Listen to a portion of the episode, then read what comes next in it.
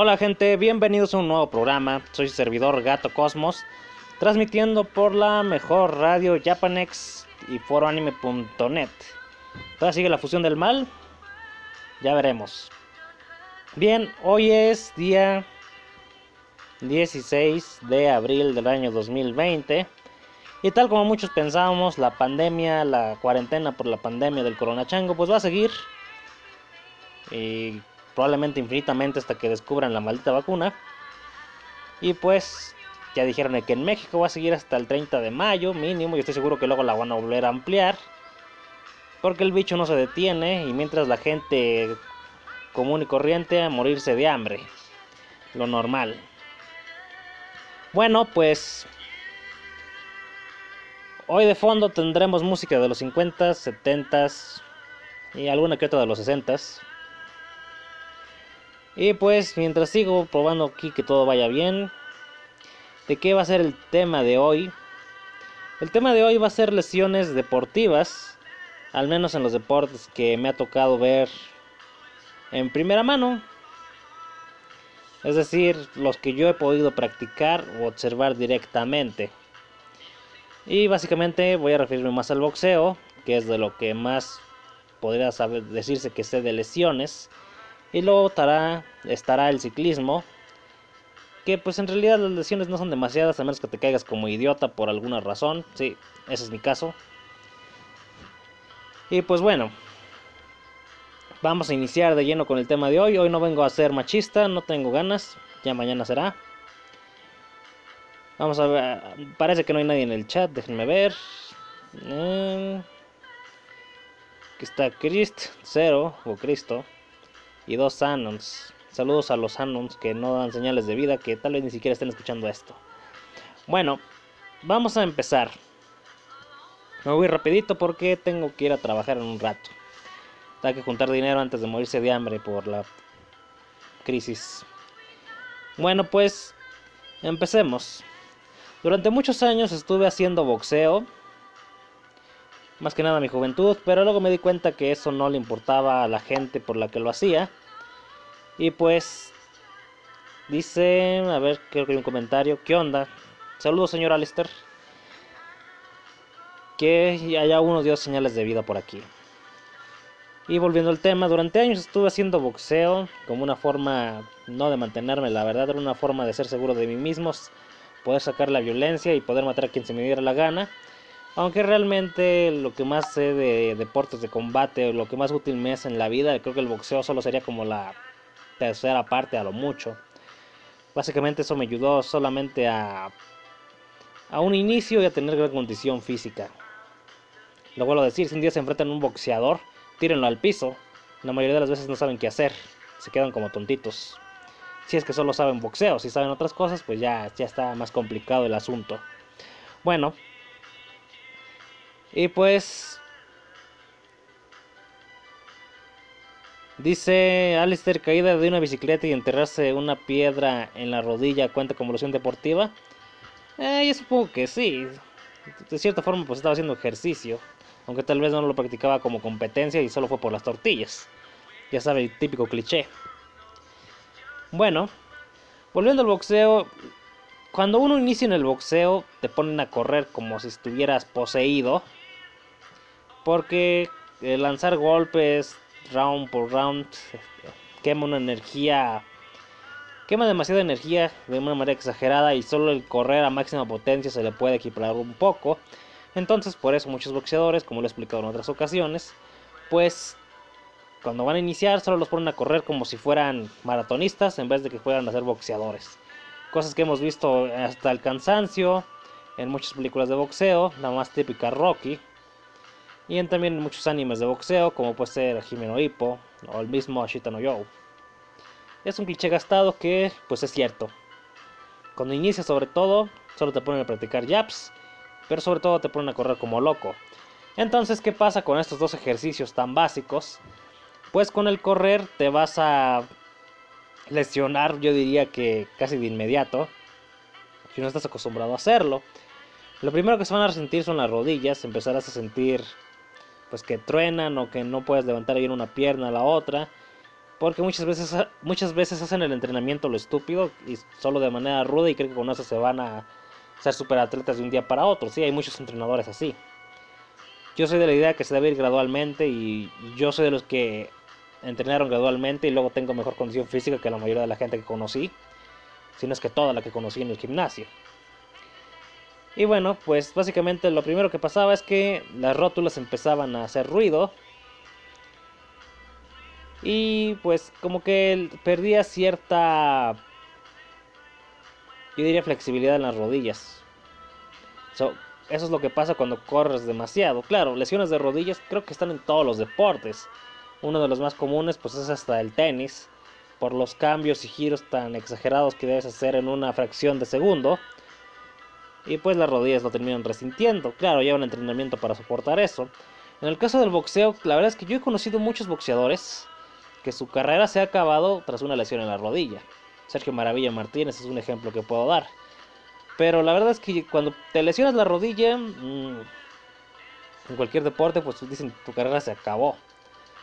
Y puede ser cierto, pero dirán, pues en el boxeo, que tanto depende de las rodillas? Demasiado para absorber los golpes que te dan en la cara, que se recorren por todo el cuerpo, la fuerza del impacto, para desplazarte y poder esquivar golpes. Cuando no tienes rodillas, no tienes piernas, eh, pues ¿qué creen? Pues no, no puedes esquivar la mayoría de los golpes, llegan muy fácil. Y así que cuando un boxeador sube lesionado la rodilla, o sale a morir o matar en el terreno corto, o literalmente sale noqueado y humillado. También otra cosa que puede pasarle a los boxeadores es que no tienen fuerza en su pie de apoyo para lanzar un golpe. Eso depende si eres diestro, zurdo, ambidiestro, bueno. Se tiene que practicar los golpes con fuerza de las dos guardias. Porque si estás muy acostumbrado a, a solo soltar tu golpe fuerte con la derecha y te lesionas la pierna de apoyo, pues por la rodilla, tus golpes le van a hacer caricias para el contrincante y solo se va a reír y te va a noquear. Entonces, pues sí, una de las lesiones más comunes del boxeo son las rodillas. Más que nada porque te ponen a practicar golpes, digo golpes, saltos, en las que te enseñan a hacer, usar las rodillas como amortiguadores. Para los golpes que vienen pues ganchos, sobre todo aquellos que vienen de, de gancho pues laterales y aquellos golpes que hay ganchos hasta, ganchos hasta descendentes. Que en realidad son pocos los boxeadores que los usan, pero si eres chaparro te van a tocar bastantes. Y bueno, sí, la rodilla es uno de los que más sufre en este mundo del boxeo. Y yo diría que de los deportes en general, pero lo de nueva cuenta estoy hablando sobre lo que yo conozco. Otra cosa que empieza a lesionarse mucho en el caso de los boxeadores es la... son los codos. Recuerden lo que les dije, que lo primero que te enseñan es hacer jabs, golpes largos, de largo alcance, pero rápidos, pero sin mucha potencia, mucho, mucho daño que pueden hacer, pues con el tiempo te empiezan a tronar los codos. Así que sí, esa es una lesión bastante común. Y pues muchos boxeadores incluso se someten a cirugías para repararlos. Sin embargo, siguen estando en primer lugar extrañamente las rodillas. ¿eh? Entonces, muchos boxeadores se aburren de estar soltando jabs y directos y se basan con puros ganchos. Y muchas veces no es que su estilo sea de puros ganchos, sino que las lesiones los obligan a hacer ese tipo de golpes. Créanme que los jabs y directos, pese a que te dan una gran ventaja en el ring, a la larga, las, las rodillas. Los codos son los que terminan sufriendo. Ok. Otra cosa en la que uno pasa mucho en el mundo del boxeo son las lesiones en las costillas. Eso es lógico, o sea, es por golpes, no queda de otra. O sea, un boxeador, por más buena defensa que tiene, se va a llevar uno que otro buen golpe. De hecho, yo he visto entrenamientos de Floyd Mayweather de la defensa magnífica, donde lo lesionaban precisamente de las costillas en entrenamientos. Así que tal vez se confiaba de más por ser un entrenamiento, hay que decirlo.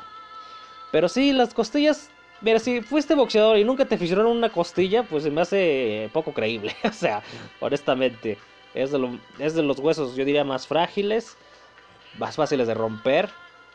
Y por lo general son fisuras, por lo general no se parte la costilla y te atraviesa los pulmones como un accidente de auto. Pero sí son muy comunes las fisuras de costillas. Y son lesiones tardadas para sanar, sobre todo en boxeadores ya veteranos que llevan ya castigo en las mismas durante décadas. Ok. Otra lesión que tal vez sea de las más comunes en boxeadores pues que no tienen suficiente técnica y no saben tirar los golpes de manera correcta, aunque le puede pasar a cualquiera diría yo, son las lesiones en los huesos de la palma de la mano, lo que son los metacarpianos y lo que son pues lo que forma la palma en sí, el trapezoide, el trapecio, escafoides, el hueso grande de en medio, todo lo que forma la palma de la mano de alguna forma de tanto golpe, sobre todo si no sabes medirlos bien y colocarlos de la manera correcta, pues se terminan pues lesionando y se infla la mano como si te hubiera machucado la puerta del elevador. Sí, conocí, conocí un caso así, eh. no es que me haya pasado a mí. Y la mano se hace hinchada como si tuvieras dos o tres... Como si fueras el Manotas Blue Demon, se te hace manos de Blue Demon. Para que conozca a ese luchador. Pues bueno, esa es una lesión muy común. Uno pensará que, que los nudillos, los dedos son lo que se lesiona más al dar el golpe. No, por alguna extraña razón se lesionan más esta parte que, que es la que forma en sí la palma de la mano y conecta con la muñeca. Y son lesiones que pues la verdad no son tardadas, pero son muy recurrentes. O sea, puedes curarte y estar bien, te den el alta y, y si tu contextura física o tu genética no, no corresponde, pues te vuelves a lesionar. Sí, hay muchos boxeadores que les pasa eso, incluyendo amateurs y profesionales, y, eso que los amateurs usan guantes más esponjositos, pero no deja de ser una lesión demasiado común. Ahora bien, siguiendo con lesiones de golpes, pues una lesión muy común en los boxeadores es la fractura o fisura de pómulo. Por lo general, incluso si este es grave, requiere cirugía con los riesgos que esto conlleva. Hay muchos boxeadores que les ponen una placa de metal para que quede más resistente que como ya estaba. Así que en cierta forma tienen cara tipo Terminator. El pómulo es una de las partes donde más se, más se encuentran los puños en una pelea. Entonces es muy común, la verdad es que te se lesionen y se fisuren en sí. Y esto pues es complicado porque dependiendo de la zona también te puede provocar ceguera. Sí, en el boxeo y de todo.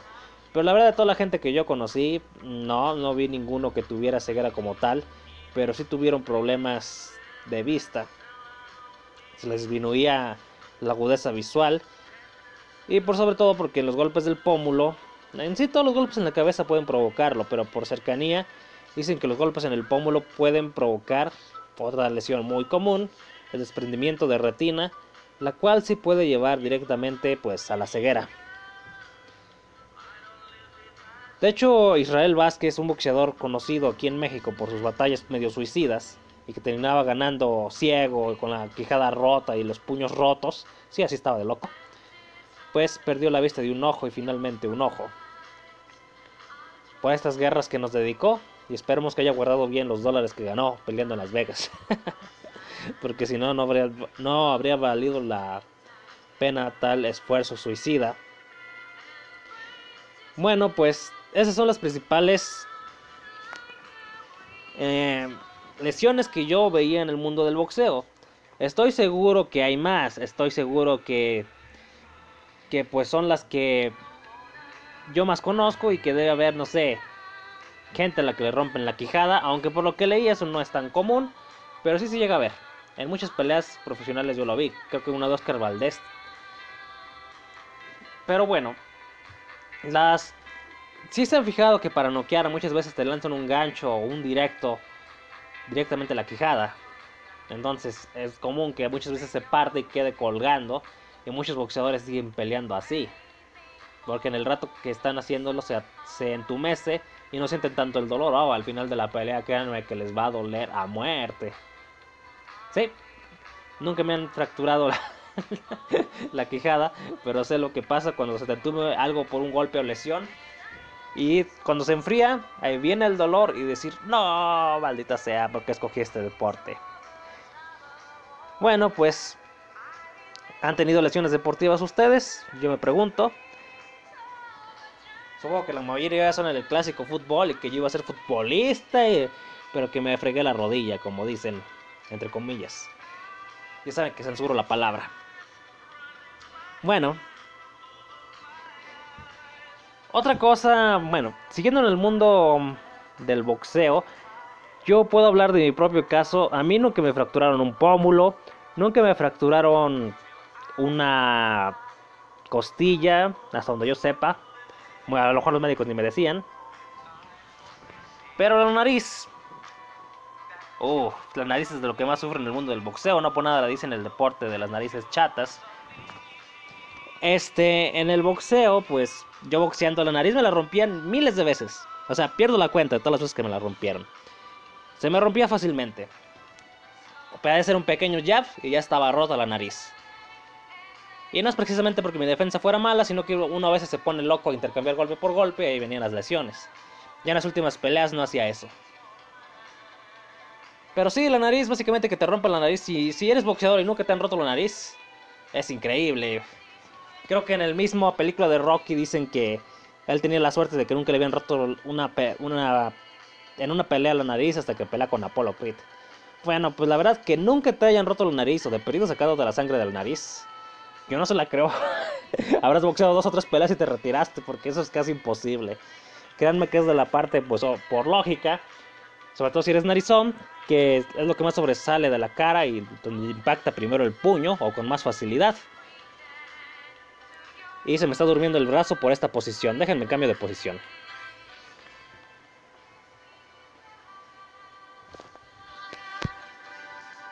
Ok, estaba acostado, estaba acostado y y la posición me estaba haciendo que se me durmiera el brazo izquierdo, como si me fuera a dar un infarto. Bueno. Entonces ya hablé de las lesiones de mi caso del boxeo. La mayoría pues eran pequeñas cortadas, pequeños raspones, la nariz se me la rompían cada rato. Pero los codos, las rodillas boxeando nunca me las lesioné. Pero sí, sí me llegué a, a que los codos, después de estar practicando muchos jabs y directos, se terminaban resintiendo. Y no, no, no, me decían que era una lesión en sí, pero decían que necesitaba descansar los brazos un poco. Y lo mismo, los hombros sufrían fuerza en los impactos. Se siente, cuando impactas a alguien, piensa que todo se siente en el puño. Pues no, si le pones toda tu fuerza, la mayor parte del impacto se siente en los hombros. Al menos según mi experiencia. ¿Ok? Bueno, cambiemos. Hoy vamos a hablar de... Esperen, esperen.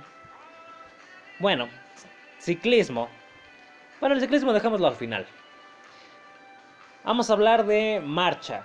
Muchas veces yo hice marcha e incluso maratones.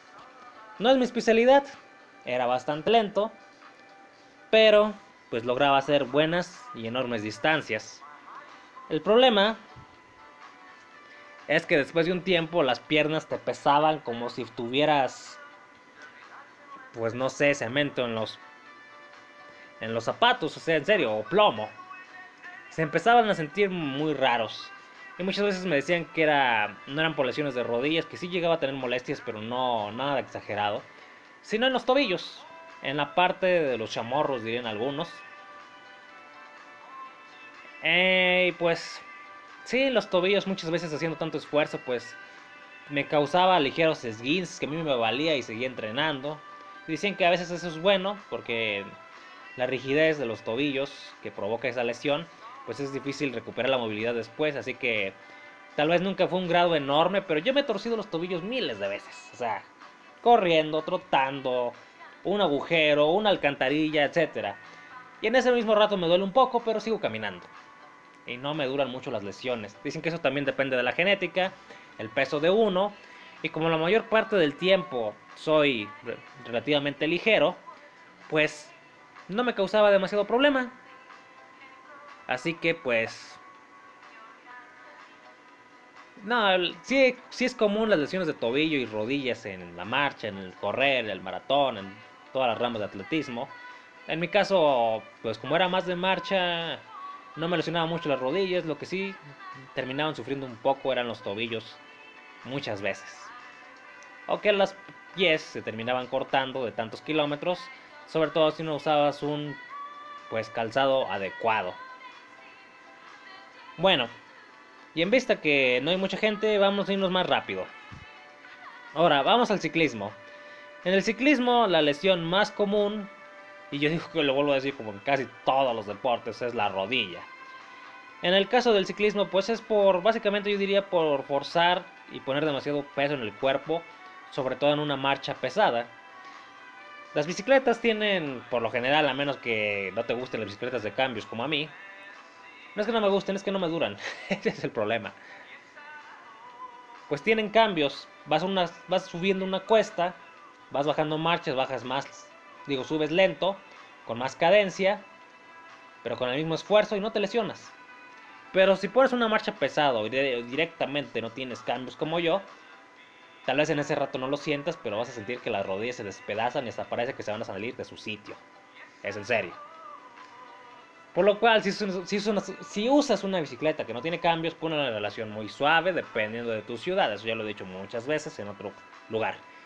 Simplemente un plato grande y el piñón que también sea grande.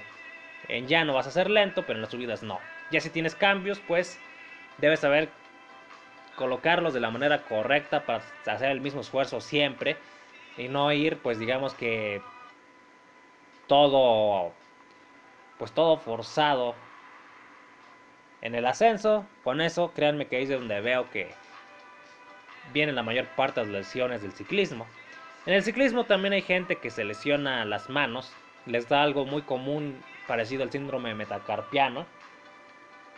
Y es para aquellos que le ponen mucho peso al manillar, eso pasa sobre todo en las bicicletas de carrera de ruta.